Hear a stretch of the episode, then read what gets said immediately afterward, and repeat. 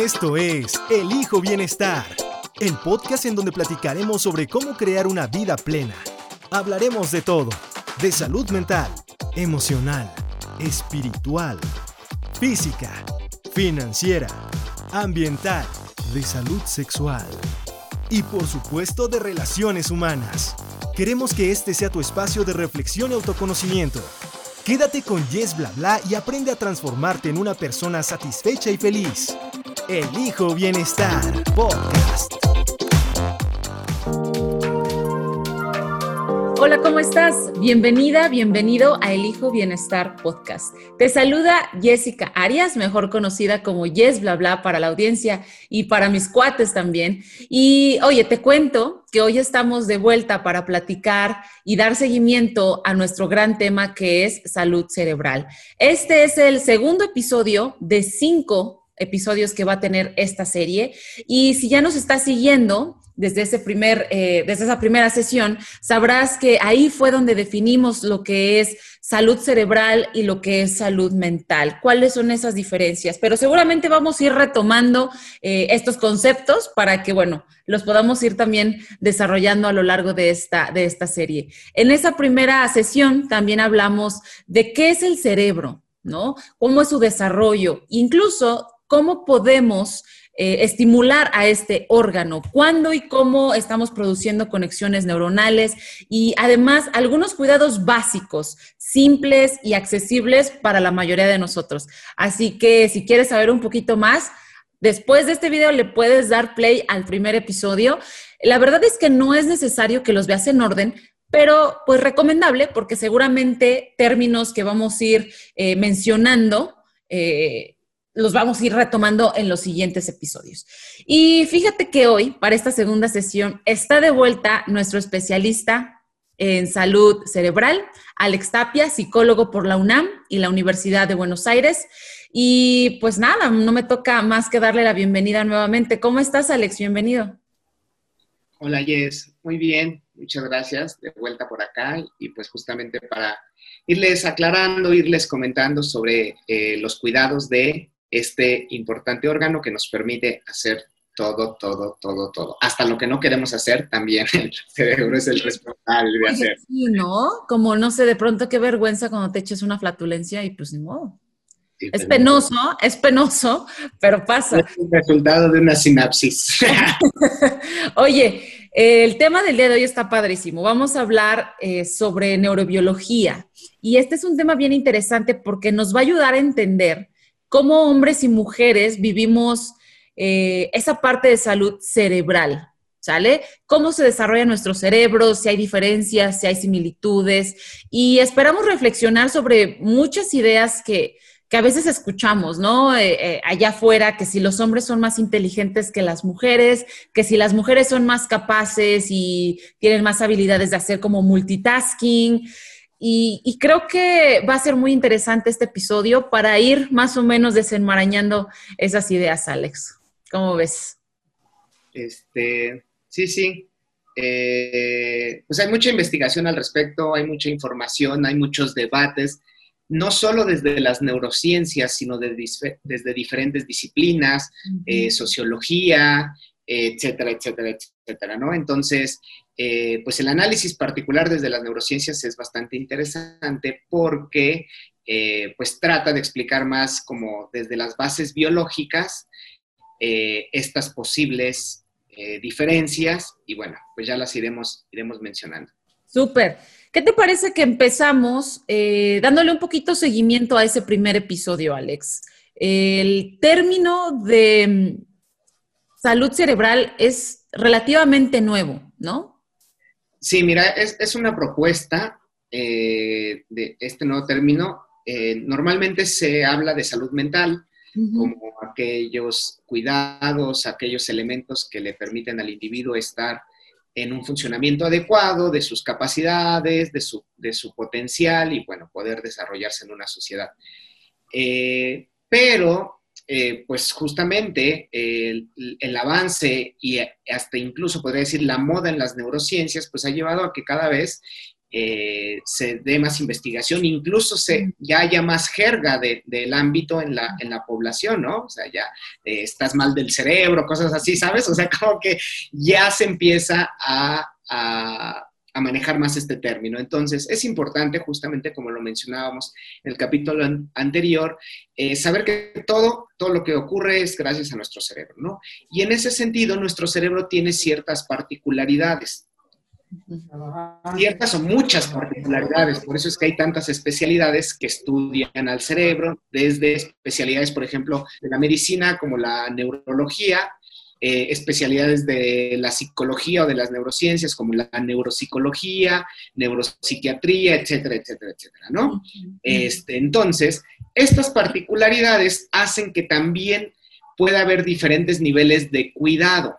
Entonces, por un lado va a haber un nivel muy elemental donde, por ejemplo, la alimentación, ya lo comentábamos, va a ser uno de los, de los hábitos o de los principios que promuevan la salud del cerebro. ¿Por qué? Porque a través de la alimentación disponemos o dotamos al organismo de todos los nutrientes necesarios para su adecuado funcionamiento, ¿no? Hablamos del sueño, hablamos de varios, del ejercicio físico, eh, como promotores de justamente la salud de esa máquina que eventualmente nos va a poder permitir interactuar con el medio ambiente y tener eh, una capacidad de juicio, una capacidad de decisión que esté en función de las normas sociales, de la convivencia, del bienestar propio, ¿no? Entonces, te das cuenta ahí detrás de todo el performance conocido como salud mental, una salud cerebral.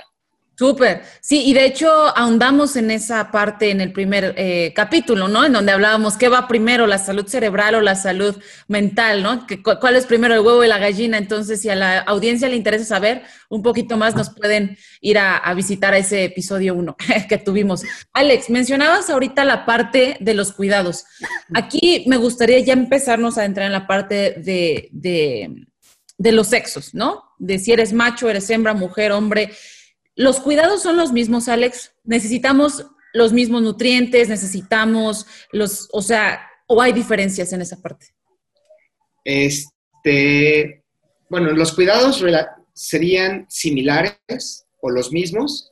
Más bien, el, tema de este dimorfismo sexual eh, basado en la biología, porque si lo basamos, por ejemplo, en términos del género, pues sabemos que hay una gran diversidad, ¿no? Pero Partiendo de la premisa del dimorfismo sexual, macho y hembra, eh, hay ciertas diferencias en estos dos organismos, particularmente dado por eh, la presencia en mayor concentración de ciertas hormonas.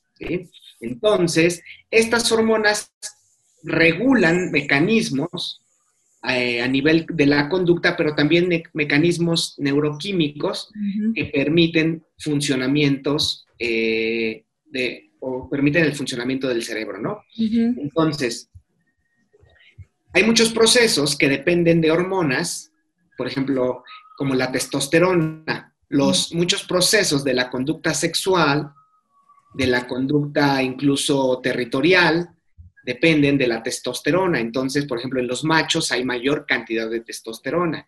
También se ha encontrado que esta hormona, por ejemplo, tiene un papel importante en los procesos de cambios estructurales del cerebro, como la neurogénesis o la plasticidad cerebral. Entonces, si te das cuenta, hay elementos que son característicos o que eh, son más abundantes en, el macho y en la, que en la hembra o viceversa, dadas otros, otras sustancias que pueden estar interactuando. Sin mm. embargo, son dos sistemas nerviosos que son prácticamente iguales, o sea, tienen los mismos componentes, tienen eh, los mismos mecanismos, tienen las mismas estructuras, ¿sí? Entonces, eh, a partir de los, de los recientes estudios, porque este, esta diferenciación de capacidad entre hombres y mujeres es muy, muy antigua, ¿no? No por nada eh, la sociedad que tenemos y la estructura social que tenemos, ¿no? Entonces, eh, pues antes se le consideraba a la mujer como eh, menos capaz, y bueno, no solo a la mujer, había una gran cantidad de teorías que hoy pensamos que es una ridiculez, pero en su momento pues daban sentido, ¿no? Por ejemplo, la frenología, que es una teoría donde decían que las características características del cráneo, sus medidas y, y su eh, forma determinaban las capacidades de la memoria, la inteligencia, etcétera, etcétera. O sea, una barbaridad, ¿no? Pero era una teoría eh, que en su momento era aceptada. Entonces, eh, pues es, esa diferenciación y, esa, ese sesgo que podríamos pensar respecto a la capacidad, ya sea dependiendo si eres macho o eres hembra, hoy en día con las, con las investigaciones y las técnicas de neuroimagen, pues cada vez ha, ido esclareciéndose, ¿no? Particularmente, se habla que sí hay cerebros eh, diferentes, por así decirlo, dependiendo del sexo. ¿sí? Pero diferentes en qué sentido? Diferentes dada eh, una construcción que resulta de la evolución y de todos los procesos de aprendizaje, de todas las actividades que que el individuo o que la especie fue desarrollando a lo largo de su evolución. Entonces, eh, las actividades o en este caso los roles de género también tuvieron una implicación en, en, esta estructura, en esta configuración del cerebro, porque lo que es un poco diferente es la configuración. ¿A qué me refiero con la configuración? Que tiene todos los elementos, pero estos elementos funcionan de una manera particular. Por ejemplo, sabemos que nuestro cerebro se divide en dos lóbulos, en dos hemisferios, perdón. Eh, se, sabe que en el cerebro de las mujeres la conexión entre ambos hemisferios es más abundante que en los hombres. En los hombres la mayor conexión es dentro de un mismo cerebro, ¿sí? Y esto le da predisposición o facilidad para ciertas actividades. La mujer, particularmente actividades de organización, de planeación, ¿sí? Eh, el hombre eh, actividades eh, visoespaciales, mayor habilidad visoespacial. Eh, ¿Cuál es perdóname que te, interrumpa, ¿cuál es la parte del cerebro que los hombres utilizan más entonces? ¿Cuál, ¿Cuál, es la que se activa más o la usan con más frecuencia?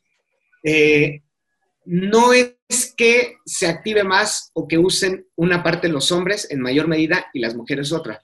Lo que estoy diciendo es que la configuración inicial con la que venimos precargados, por así decirlo, las de, la de fábrica, tiene ciertas características en la mujer y en el hombre. Sin embargo, recordemos el primer capítulo, dijimos que el cerebro es plástico, es dinámico. Es decir, puede formar nuevas conexiones, puede eh, crear nuevas, nueva estructura, nuevas neuronas o las puede eliminar también.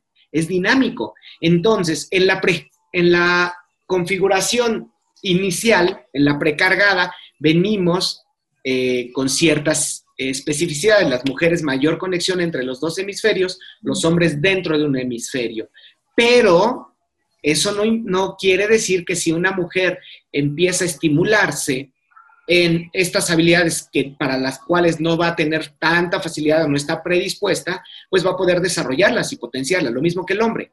¿Sí? Entonces, ¿de qué depende? De un tema de estimulación, de aprendizaje, ¿sí?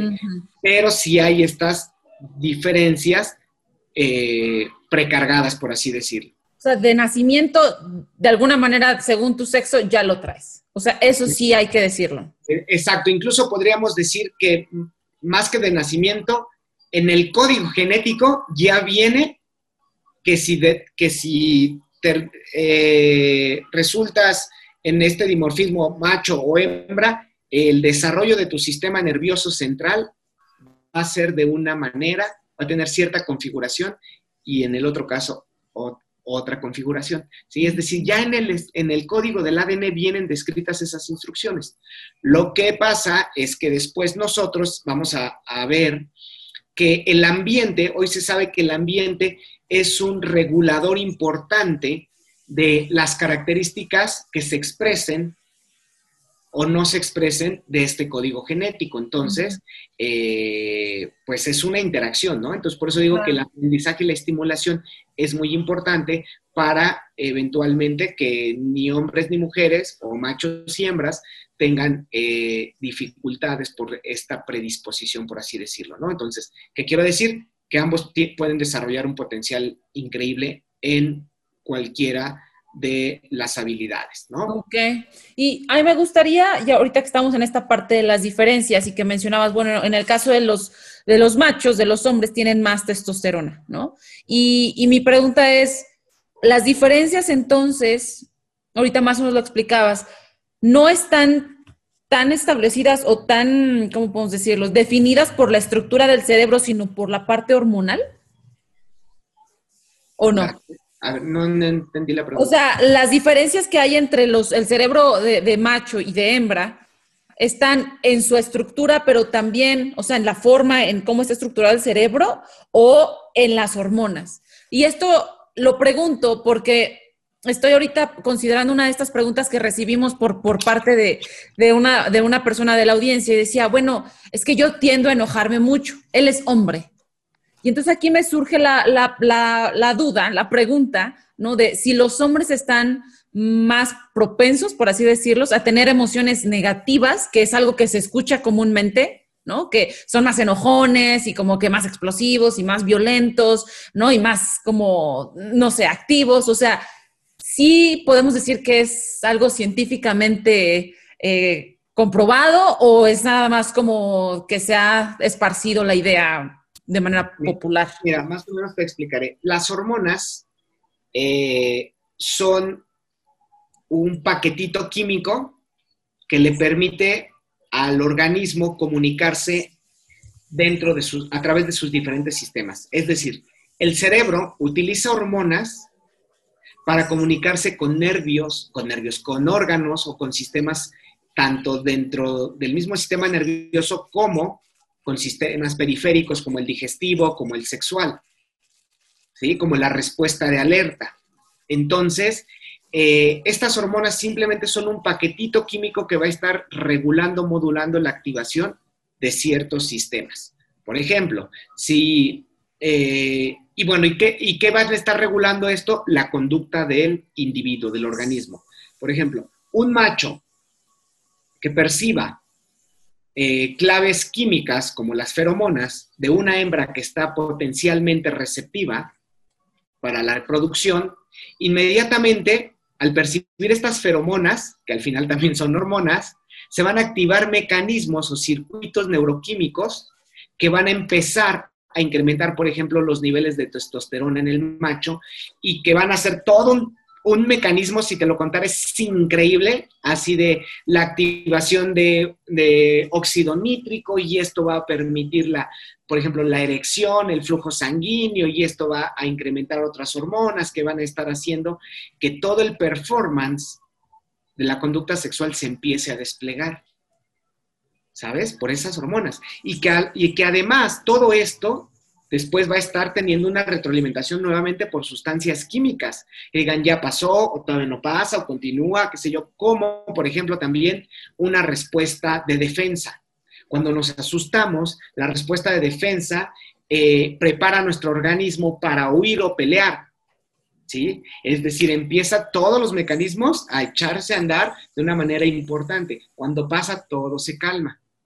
Cuando estas hormonas o estos mecanismos no se regulan, vienen enfermedades, por ejemplo. Entonces, las hormonas van a ser un paquetito químico que va a estar funcionando como, como elemento para comunicar funciones, sistemas del organismo.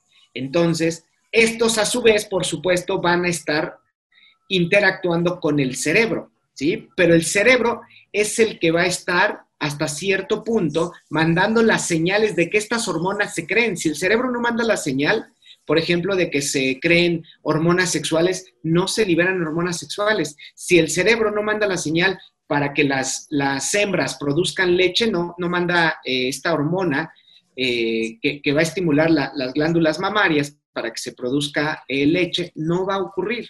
Si el cerebro no manda la, los glucocorticoides a la glándula suprarrenal no se va a, generar cortisol y, entre otros esteroides que, permitan las respuestas de estrés, de alerta. Oye, y las respuestas de estrés, podríamos decirlas, en una situación de peligro, ¿no?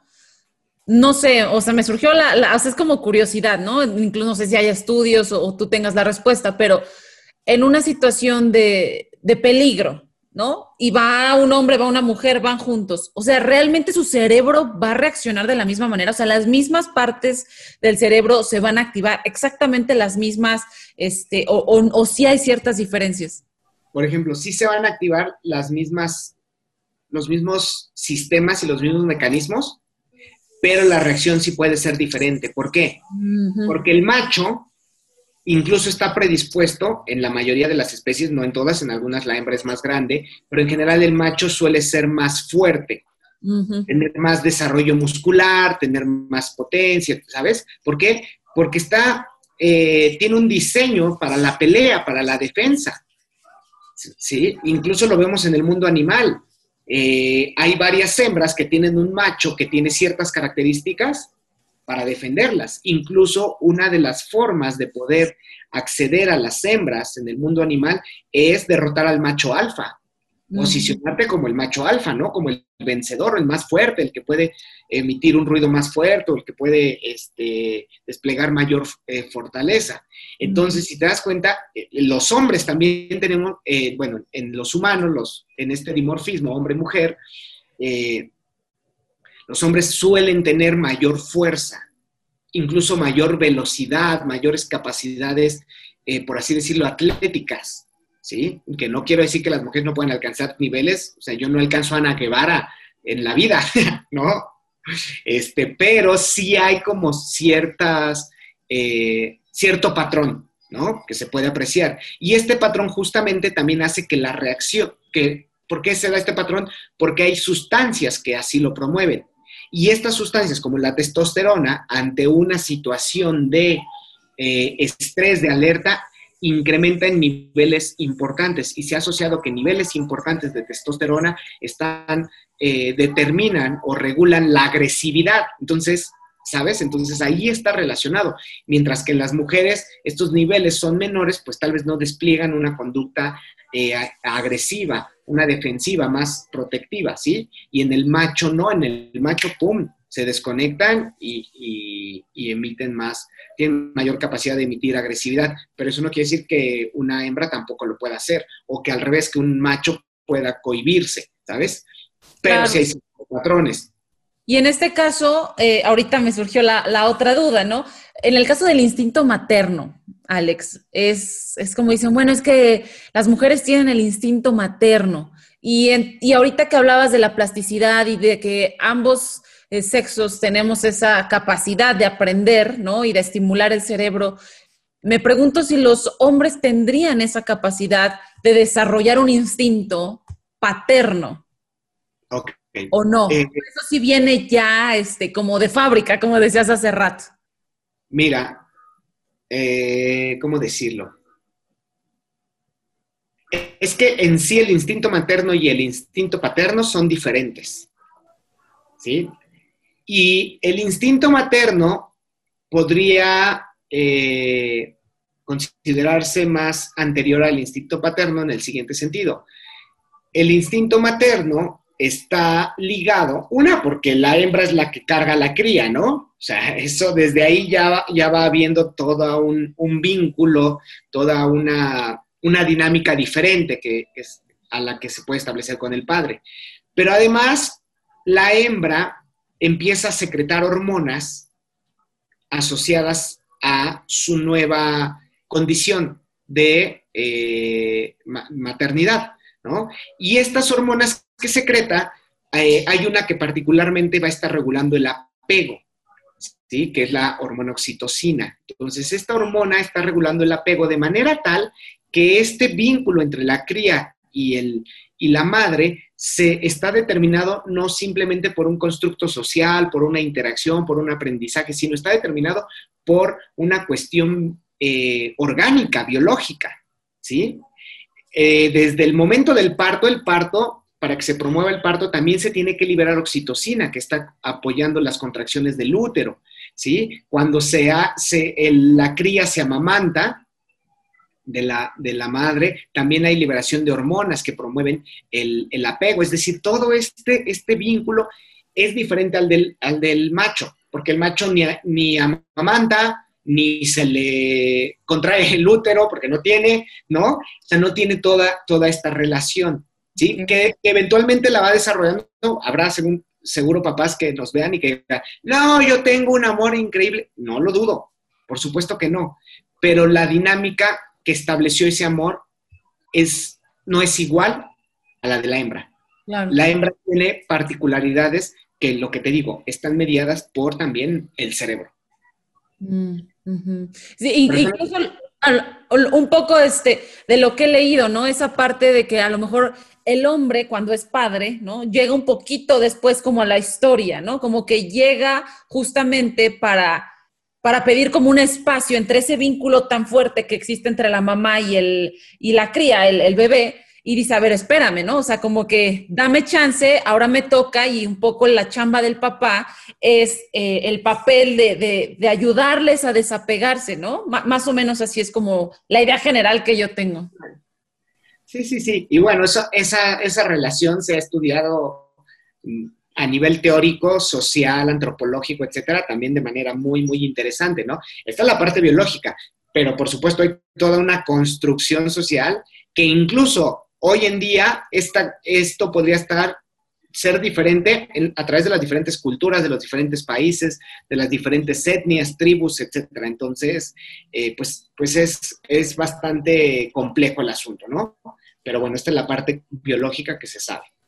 Claro, y, de hecho ahorita me, ahorita que mencionabas esta parte, ¿no? No nada más es la parte biológica, y sino el mismo ambiente, cómo va a ir moldeando, ¿no? Como a esta parte del, pues de, la, de, cómo participamos hombres y mujeres en el caso de criar a un, a un niño, ¿no? Yo eh, escuchaba, creo que es en Finlandia, una compañera que, que, estuve estudiando con ella decía, bueno, es que en Finlandia nos dan un año, un año en el que papá y mamá no trabajan, desde que nace el bebé, todo un año, no trabajan para quedarse en casa con el, con el baby y, y nos pagan. Y además nos mandan pañales y dices, wow, o sea, ahí te das cuenta que al final, pues el papá también tiene más opción de vincularse, más, más tiempo, este, participa más, ¿no? Y ahí viene la parte también de las diferencias culturales, definitivamente también. Y pública, o sea, las cuestiones este, gubernamentales, ¿no? De leyes y todo eso. Entonces. Sí, pues que sí estamos bastante distantes de Finlandia. Eh, Todavía todavía queda un, un, charquito. O sea que, si quieren tener hijos, váyanse a Finlandia, muchachos. De hecho, creo que también se están quedando con poca población, están interesados, al igual que Canadá, creo. Oye, Alex, eh, me gustaría eh, que platicáramos aquí de, de otro, vamos a decirle, no sé, otro mito, ¿no? A lo mejor una idea que se tiene es que los hombres son más inteligentes que las mujeres. Ya más o menos lo hablaste ahorita y es porque pongo comillas para los que nos están escuchando nada más, es porque tienen el cerebro más grande. ¿Es cierto? No. Ok. No, no, no, no. Este, sí hay eh, como este patrón de que el cerebro del hombre es, un poco más grande, pero no, nada que ver. Eh, ambos tienen la misma capacidad, en eso sí no hay, no hay, no hay diferencias. Te digo, hay cierta predisposición para, para facilitar ciertas eh, funciones, pero, es, pero no son determinantes del, al final. Entonces, el tamaño no importa. Y mira, curiosamente aquí no, efectivamente no importa, porque hay casos, hay un caso muy, muy interesante que, que seguro estará en internet, apenas se google, eh, de una persona que acude al médico por no sé qué situación, total que le hacen una revisión general y como parte de ese, de ese diagnóstico, de, esa revisión, se dan cuenta mediante técnicas de neuroimagen que nada más tiene la mitad del cerebro. Y el señor, ¿qué onda? ¿Qué? ¿Cómo crees? Toda su vida vivió con la mitad del cerebro y él ni en cuenta. ¿Por qué? Porque justamente te digo que el cerebro es muy plástico y dinámico. Entonces, cuando imagínate, naces con la mitad del cerebro, él solito se organiza para funcionar. O sea, tú y yo, si nunca nos hemos hecho una resonancia magnética o un estudio de imagen, podríamos tener medio cerebro y, andar así bien, A ver, espérame. Oye, me encanta eso que, oye, qué curioso, porque dentro de mi cerebro, ¿no? o sea, en mi cabeza yo tenía esta idea de un hemisferio, ¿no? Funciona y, maneja una parte del, cuerpo y el otro hemisferio la otra parte del cuerpo. O sea, si este cuate no tiene la mitad de un cerebro, entonces ¿qué pedo? O sea, ¿por qué? ¿Por qué se, o sea, se podía seguir moviendo y movía, supongo, todo su cuerpo normal? O sea, ¿qué pasa? ¿Qué bueno, bueno, esa es como la configuración, eh, pero no en todo el cuerpo. O sea, hay cierta, sí, cierto control la, eh, contralateral de la sensibilidad y de, y de la motricidad, pero no, no es total, ¿sí? Entonces, hay, hay ciertas eh, situaciones que sí se cruzan por vías, pero no es, no es todo, todo, todo, todo. No es que todo, todo el mi cuerpo en su totalidad y derecho esté controlado por el izquierdo y viceversa, no. Hay ciertas cosas que sí tienen esta, esta, este comando contralateral, pero hay otras cosas que no, ¿sabes? Entonces, este, te digo, el cerebro al final se reestructura, entonces dice, pues ni modo, esto va a tener que controlar todo el cuerpo.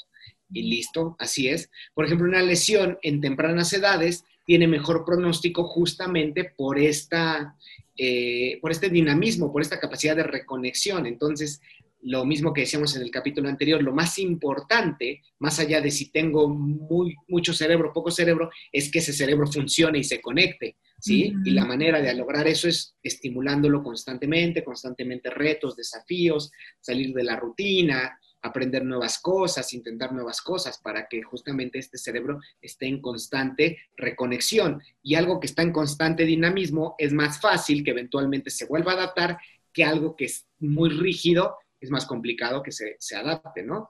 Pensemos en una masa. Si tú la masa la dejas reposar, eventualmente se va a solidificar y va a ser más difícil malearla. Pero si tú una masa no la dejas solidificar y estás constantemente maleándola, ese, esa masa se mantiene con mayor capacidad de moldeamiento, ¿no?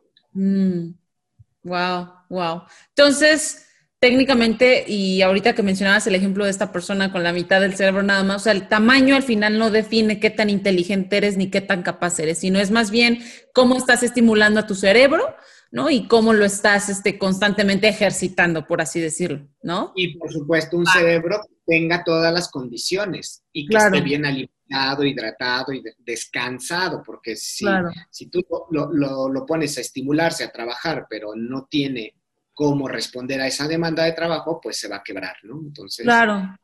un todo con todo. Oye, otra idea, vamos con otra. ¿Es cierto que las mujeres somos más capaces de ser multitasking, independientemente de que los hombres lo puedan desarrollar. ¿Es cierto? Ahora, la siguiente pregunta va a ser, ¿es bueno el multitasking? Porque yo he escuchado que entre más hagas, ¿no? Eres más, eres más chingón. pero yo tengo otra idea, pero me gustaría escucharlo de ti, que eres nuestro especialista. Pues mira, justo te iba a decir, en realidad hombres y mujeres pueden ser multitasking. Que también lo hagan, ese es el tema, porque yo, hago mil cosas, puedo hacer mil cosas y ser este, eh, muy malo en todas, ¿no? O sí. Y justamente el otro punto que tú dices, muchos eh, teóricos, pedagogos, ¿sí? Eh, científicos del, del área y demás, critican el multitasking, Dicen que en realidad no, como, y esto podría también, por ejemplo, hay, hay un proceso de la atención o una parte de la atención que se conoce como atención dividida, que es que tú estés prestando atención o destinando tus recursos mentales a dos cosas a la vez y dicen, eso no existe. Es una atención alternante, solo que es muy rápido el cambio de switch. Entonces, pongo atención acá y luego pongo atención acá y puedo regresar, pero al mismo tiempo no.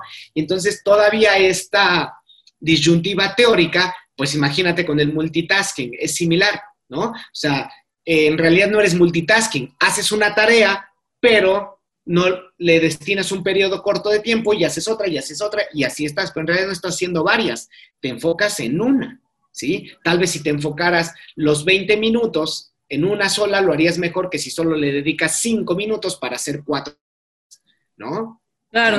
Multitasking podría ser entonces, para entenderlo, porque a lo mejor ya desde ahí estábamos partiendo de un concepto errado de lo que es ser multitasking y ahorita me queda muy claro. O sea, ser multitasking, a lo mejor, a lo mejor ahorita estoy dedicando 10 minutos para contestar correos y después este, me voy a ir a preparar unas quesadillas, 15 minutos, y después, ¿no? O sea, como que estás manteniendo más o menos tu foco. Ahora, multitasking podría ser, pues mientras yo estoy corriendo, eh, estoy escuchando un podcast. ¿Eso podría ser multitasking o realmente no? Pues sí, porque te estarías ejercitando y escuchando el, podcast, ¿no? Ahora, eh, también dependiendo cuál sea la demanda, por ejemplo, de correr. Si tú estás corriendo para competir, lo más probable es que no te permitan estar haciendo algo, ¿no? Porque tal vez tienes que estar poniendo atención en la técnica, qué sé yo. Pero si estás corriendo nomás como para, para tus ejercicios regulares, puede ser que sí no haya problema, ¿no? Porque estás con algo mecánico y además estás con una, con una tarea cognitiva, ¿no? Entonces, este, pues, pues sí es diferente la demanda. Entonces, eh, pero yo creo que más va, por ejemplo, a que tú estás, por ejemplo, ahorita redactando un correo y también estás revisándole la tarea al hijo y también estás cuidando la, la acá la, la, sopa y sigues redactando el correo y sigues bien, o sea, ¿sabes? Pero al final estás como aquí, luego cambias acá, luego lo que podría aquí estar determinando cuántas tareas tú puedas estar ejecutando, eh, por, en, un mismo periodo de tiempo, no, porque no, es no quiero decir que es de manera simultánea, porque no haces las dos cosas al mismo tiempo, pero en un mismo periodo de tiempo puedes meter varias cosas, sería tu capacidad para mantener en memoria, en línea, las características de cada una de las actividades. O sea, que a las que en el correo no vayas a escribir eh, la tarea de tu hijo, ¿sabes? Claro. O sea, como que digas, ah, estoy revisando a mi hijo, así este es el presidente. Ya la copa le echaste azúcar y dices, ah, ya la Exacto, exacto, exacto. Entonces, eso sí podría determinar, pero eso tiene que ver con una capacidad que se llama memoria de trabajo, con también la, la concentración y demás cosas, ¿sabes? Que tú puedes estar y alternando entre tu atención, primero acá, luego acá y acá, y manteniendo siempre en línea la información que estaba antes de que claro llegar. Puede ser que esto no les funcione a todos y eso no te hace ni menos inteligente ni menos capaz, ¿no, Alex? Que a veces se, se, se ¿cómo podemos decir? Como que mm, se engrandece, ¿no? A esa parte o esa habilidad, ¿no? Incluso luego en, en como si propuestas de trabajo o como en las descripciones de trabajo, alguien que sea capaz de multitasking, ¿no? Entonces, si tú no te sientes de pronto como que encajas ahí, dices, no, pues es que yo no puedo, como que sí te hace como, como que dices, pues no, no lo tengo, ¿no? Y, te sientes menos capaz, pero realmente no es que seas menos capaz, ni te hace menos inteligente. Cada uno tiene sus características, cada uno debe de, de conocer sus, sus habilidades, sus fortalezas, sus debilidades.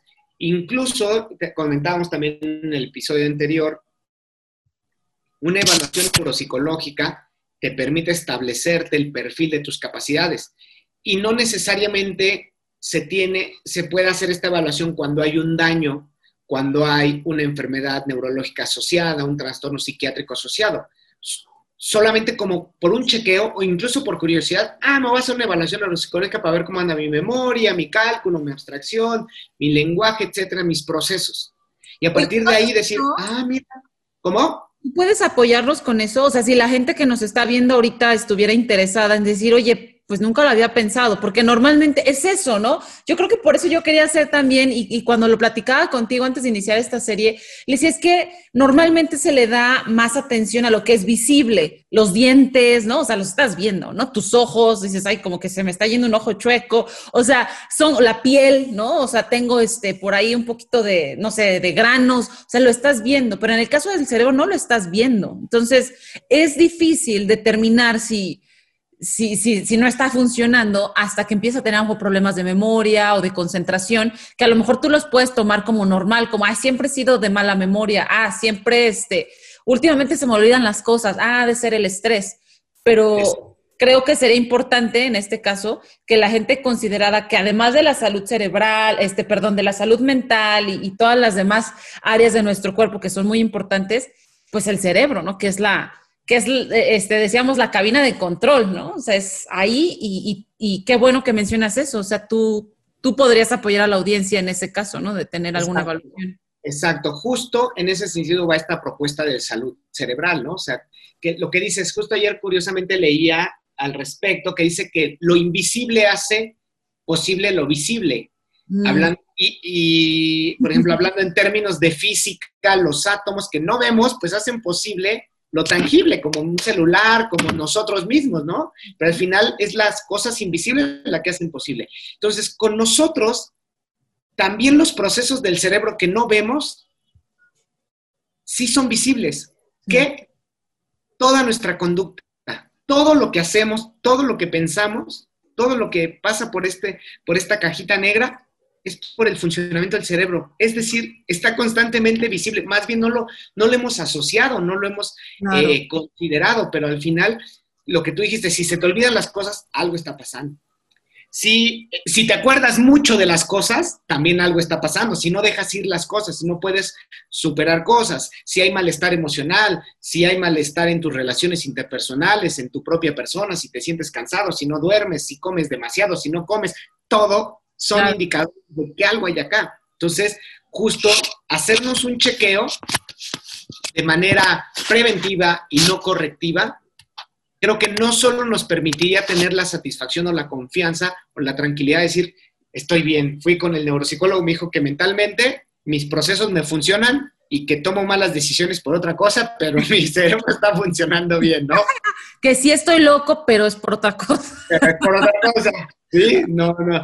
Y, no ya just, y bueno, o sea, esa tranquilidad, y además de eso, pocos lo consideran, pero si tú sabes tu capacidad, imagínate que vas al neuropsicólogo y de repente dice, oye, pero tú eres un, talento en memoria, o tú eres un talento en cálculo, y tú dices, y yo creí que me costaban las matemáticas.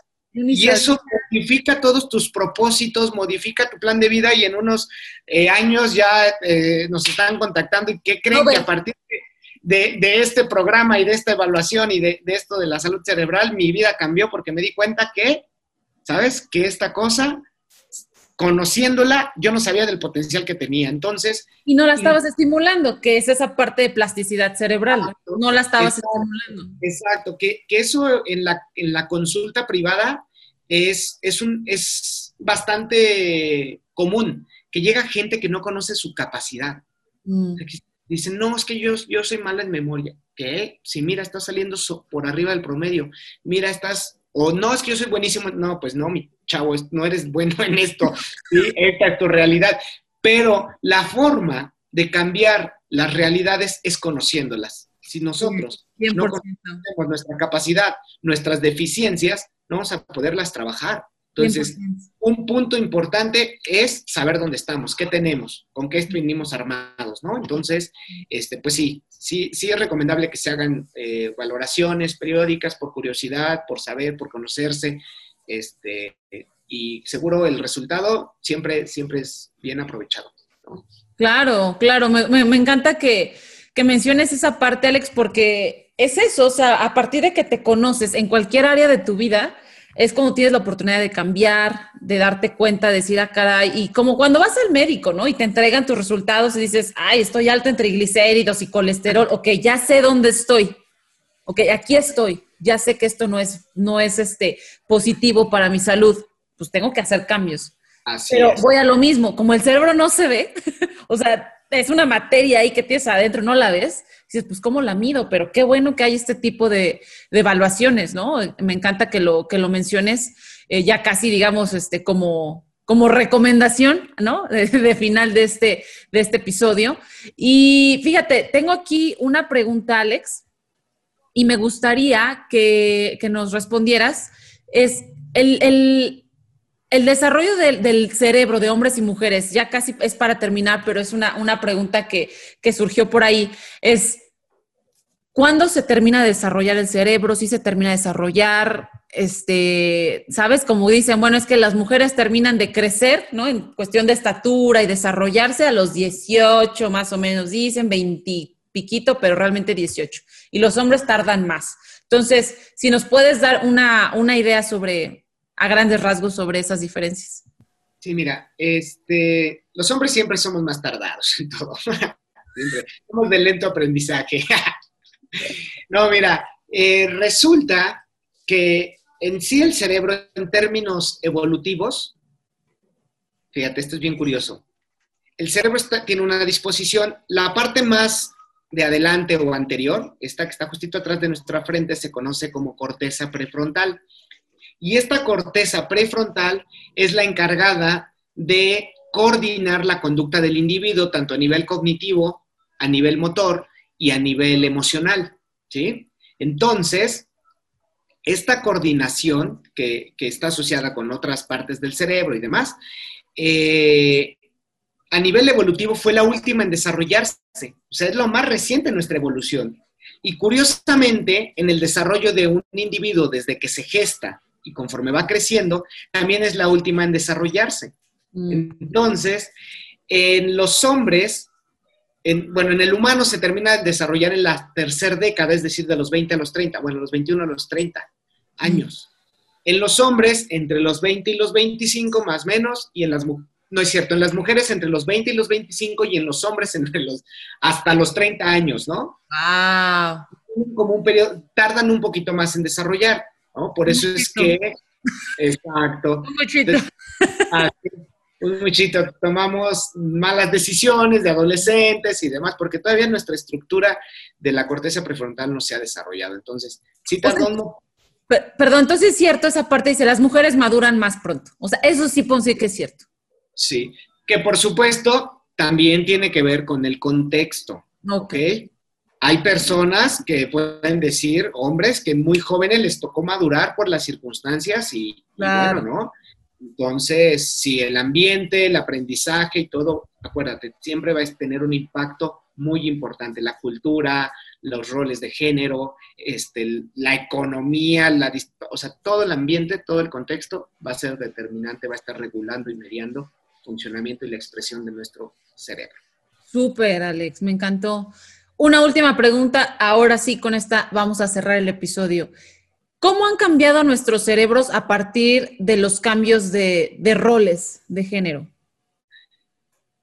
Pues yo creo que está en beneficio. O sea, que no sé si ya haya algún estudio longitudinal recientemente, eh, no sé, en los últimos 100 años, por ejemplo, donde ya el, papel de la mujer es más importante o, ya tiene, eh, se toma en cuenta de manera diferente, ya incluso es un parámetro eh, a considerar para, para, para, la ejecución y demás. Entonces, no sé si haya algún periodo, algún estudio longitudinal pero yo creo que está en beneficio. ¿Por qué? Porque a las mujeres ya no se les limita en ciertas cosas, lo mismo que a los hombres, que a veces hablamos que solamente a las mujeres se les limita de ciertas cosas y demás, y no es cierto, ¿no? El que tal vez el hombre sí tenía ciertas, ciertos privilegios en ciertas áreas, porque también depende de dónde se vea, ¿no? Entonces, hay otras áreas en las que también se les ha limitado, la expresión emocional, por ejemplo, ¿no? Entonces, este, pues creo que ahora esta apertura eh, pues está en beneficio de, ambos, bueno, de todos los géneros que ahora hay, ¿no? O sea, está en beneficio de toda la diversidad. Y pues básicamente lo que le está permitiendo al cerebro es no ponerle límites, no ponerles un prejuicio social, no ponerles un, estigma, no ponerles una barrera y decirle al cerebro, pues sé tú, ¿no? Sí, Sé libre y desarrollate hasta donde se pueda, ¿no? O lo que se pueda. Entonces yo creo que va en beneficio y sí, yo espero que, que ya estén haciendo estos, estos análisis o estos estudios longitudinales y que pronto tengamos esos datos de, miren, efectivamente ahora los cerebros son eh, pues más, más eh, incluso más competentes, ¿no? Con mayor capacidad. Pero bueno, les veremos con los próximos avances. Sí, no, y, me gusta que, cerremos con esta parte, ¿no? Justamente eh, pensando en que el episodio de hoy era sobre sobre entender las diferencias de, los, de los cerebros entre hombres y mujeres y termines diciendo, bueno, es que al final, eh, tanto a hombres como a mujeres se nos, se nos limitó en diferentes áreas, pero se nos limitó, ¿no? En cuanto a las mujeres se nos permitía llorar, expresar nuestras emociones, este, el ser a las apapachadoras o ser las, ¿no? Las sensibles. A cocinar. Los no, a mí me encanta cocinar, no sé qué. Me habría sentido muy ofendido si no pudiera. Claro, y entonces ahora tú ves esa otra parte, ¿no? Donde lo sabes qué, o sea, algunos de los mejores chefs son hombres también, no, no es cuestión aquí que está haciendo diferencias, pero sí darnos cuenta que, que somos capaces, tanto hombres como mujeres, a veces a los hombres más metidos en casa, ¿no? Y colaborando en, en, las labores domésticas y, con los niños y los alistas para la escuela. Y las mujeres, ¿sabes qué? Pues ahora a mí me toca salir a chambear y entonces tengo una reunión. Y, y yo el otro día veía un, una cifra bien interesante en Estados Unidos de las mayores uh, empresas en Estados Unidos, ya muchas de las CEOs son mujeres. ¿no? Y entonces cuestionaban qué está pasando en México, o sea, qué tenemos que hacer en México para que se vean más CEOs o, o, como las cabezas de las grandes empresas que sean mujeres. Entonces, como tú dices, vamos, ¿no? O sea, es paso a paso, pero creo que coincido contigo, de a poco también se, esos cambios de roles y están reestructurando la manera en cómo nuestros cerebros también están desenvolviéndose, ¿no? Y aprendiendo todas esas nuevas habilidades y que lo que más a mí me fascina de esto es y siempre me gusta alentarlo y mencionarlo en mis episodios, es este, esta parte de conciliar como sexos, Alex. Y, dejar un poquito de lado como esa batalla, ¿no? Esa lucha de sexos que, que se ve y la tele todavía lo sigue vendiendo mucho y, y que dónde están las mujeres, ¿Y dónde están los hombres, o sea, o sea, yo creo que, que este tipo de temas, este tipo de series y hablar de, de que sí hay diferencias, pero hay similitudes y a los dos se nos ha limitado, nos, nos hace encontrarnos, ¿no? Más que, más que separarnos. Y creo que, creo que eso a mí me hace muy, muy feliz y esperemos que a la audiencia también le, le mueva por ahí algo. Exacto, sí, la idea es que como el cerebro, mientras más nos conectemos, mejor vamos a funcionar, más fuertes vamos a ser. Entonces, este, y pues, pues sí, no solo los sexos, sino todos los géneros, toda la diversidad, mientras haya oportunidad equitativa para todos, creo que mayor beneficio va a resultar. No creo que haya mucho perjuicio o nada de perjuicio. Yo creo que la, ganancia siempre va a ser mayor mientras más inclusivos seamos, ¿no? Entonces, hasta en culturas, ¿no? Si de, ah, no, porque es, digo, nosotros que somos mexicanos y que nos ha tocado de repente estar en, en otras instancias compitiendo contra europeos, contra, ¿sabes? Contra estadounidenses y demás, y que y pues que no, también se vea que hay capacidades en todos lados. claro. Entonces, este... Que somos chingones, los mexicanos, es lo que querías decir, es lo que querías decir. ¿no? Excelente, Jess. Sí, pues perfecto, Alex. Muchísimas gracias por estar de vuelta en este segundo episodio. Eh, pues nos vemos en el siguiente. Vamos a hablar de cosas bien padres. Vamos a hablar de tecnología, ¿no? Vamos a hablar también de ahí, eh, de la parte de la actividad física, la importancia del mindfulness. Entonces, esto todavía no se acaba. Quédense pendientes. ¿Y dónde te pueden encontrar, Alex? Ah, bueno, no sé si vayan a poner el botoncito. Siempre quise hacer esto cuando vi a los youtubers. Acá suscríbete.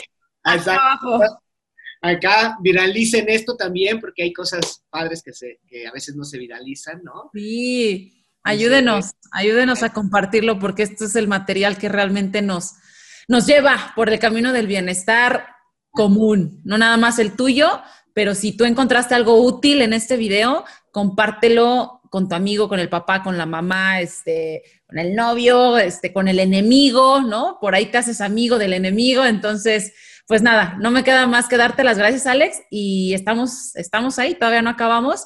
Y a todos los que nos están viendo o escuchando, recuerda, conócete y construye tus relaciones desde el bienestar. Hasta la próxima. Bye bye.